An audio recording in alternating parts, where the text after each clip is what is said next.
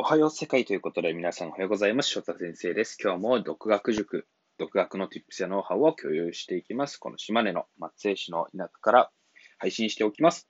配信していきます。ということでですね、今日は、えー、結論英会話で発音は重要ではないというふうな内容でお伝えしようと思います。え、発音じゃないの？みたいな。むしろ、なんか TOEICはノウハウ的な感じで、それをアウトプットするのはもう発音が全てでしょみたいな。アメリカ英語、イギリス英語とかじゃないんですかって、めちゃめちゃ言われますね。でも本当に、いろんな方から、あの、そういうのをいただくんですね。まあ、でも結論、あの、発音は大事なんですけど、優先順位はすごい低いんですね。じゃあもう答えから言っちゃうと、大事なのは2つなんです。発音に勝る英会話で重要なことは、一つは思考法。で、二つ目はロジックなんですね。あ、三つあった。ごめんなさい。一つ目は思考法。二つ目はロジック。そして三つ目は教養です。知識より教養です。はい。一つ一つ説明していきます。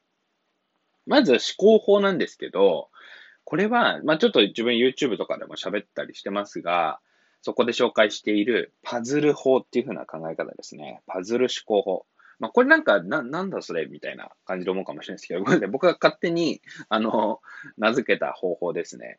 で、どういうことかっていうと、あの、じゃあ伝えたいメッセージがあるとするじゃないですか。で、それを1枚の絵としてまず書くんですね。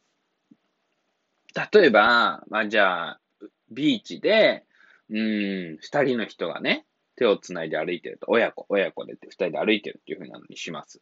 で、これって、まあ事象なわけじゃないですか。これは事実。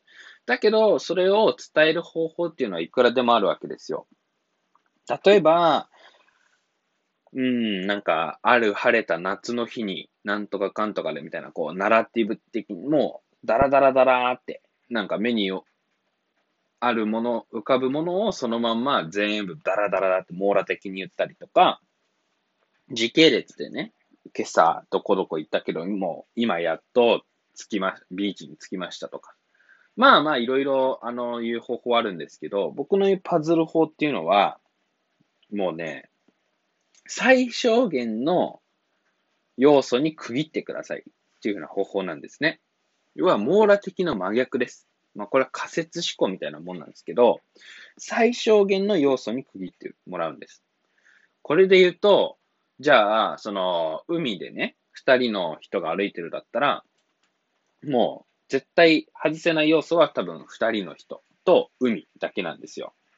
だから、それで考えると、もう天気だとか、なんかもうそういう帽子を何とか、サンダルだとか靴とかどうでもよくて、えー、もう家族が、一つの家族が歩いているだけでも OK なんですね。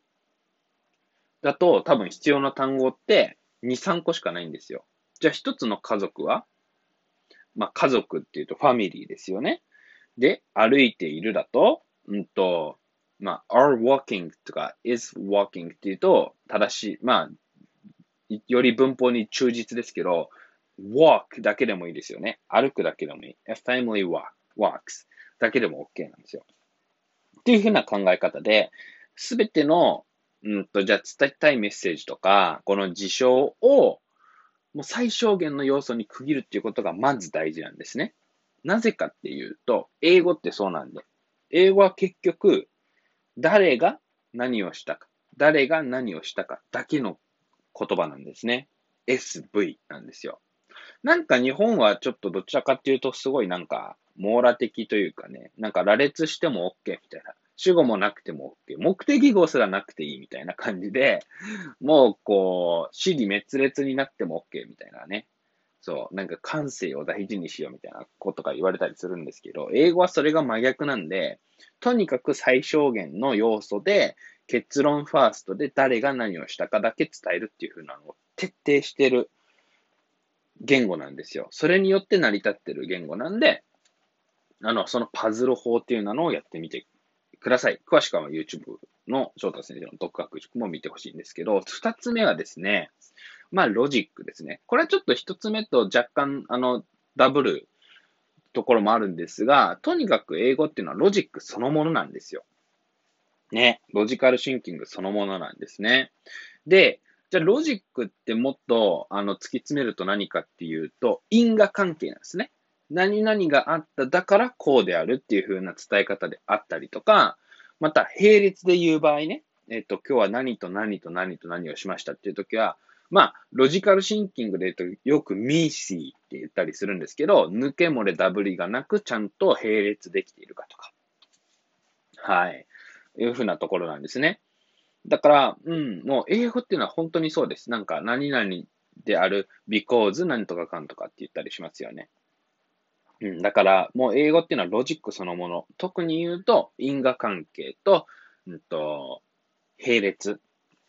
並べて何かを述べるっていう風なスキルは、もうそんなの当たり前じゃんって思うかもしれないですけど、本当に大事です。まあ逆に言うとそれだけシンプルなんですね。で、まあ傾向として結構その英語の自信がない人ほど、なんかそういうふうに長くダラダラしがちな感じはありますね。なんか、シンプルな内容、最小限の要素でっていう風な部分が欠けてしまっていて、逆になんか TOEIC、まあこれって多分 TOEIC 教育の弊害なんですけど、もう TOEIC のなんか900何点でしか習わないようなもう難しい単語をあえて使っちゃうみたいなね。そんな、そんなネイティブも使いませんみたいな感じになっちゃうんですけど、もうね、これ自分、僕よく言ってるんですけど、あの、英会話って、むしろ単語数を減らせば減らすほどいいんですよ。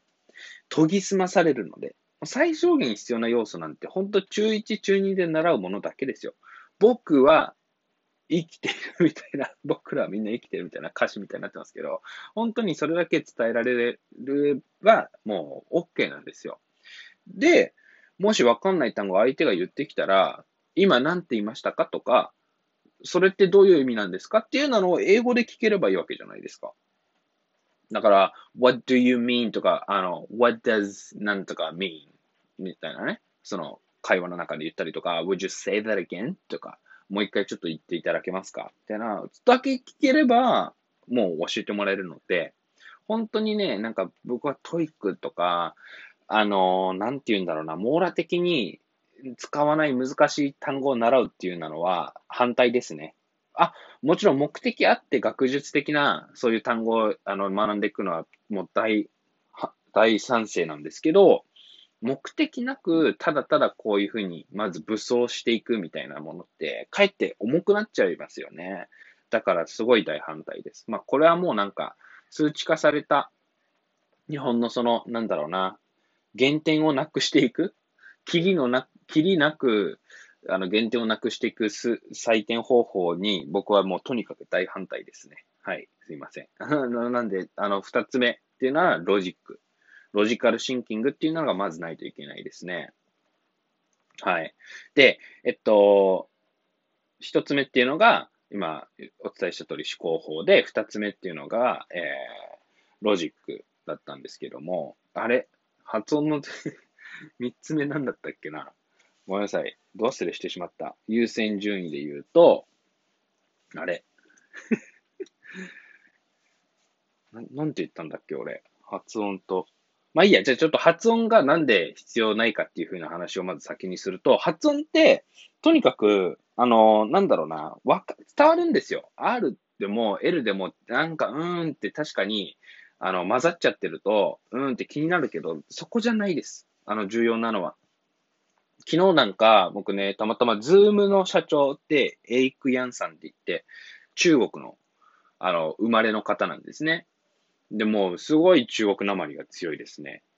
Welcome to Zoomtopia! みたいな、なんかもうそんな感じなんですけど、あの、全然伝わりますわ。もう、本当に。で、その後に、じゃあ、うちのゲストスピーカーが、あ、じゃない、あうちの、なんだっけな、CTO だったかな？が話します。で、これまたヨーロッパのなかなか癖あるね、発音だったんですけども、ね、すごい伝わるし、うん、なんだろうな、もうとにかく発音っていうのは優先順位低いんですよね。